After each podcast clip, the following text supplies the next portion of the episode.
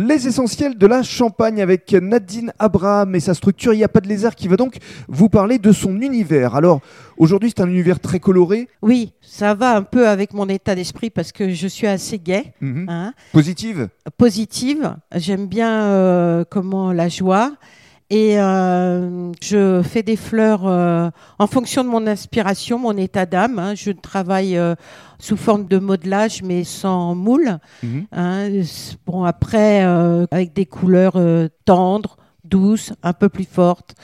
Voilà. Jaune, bleu, orangé. Alors voilà. essayez de nous décrire justement vos créations. Comment vous vient l'inspiration? Alors, euh, je travaille l'argile et en fonction de mon envie. Mhm. Je me prépare déjà psychologiquement dans ma tête euh, comment je vais faire ce, ce futur cadre.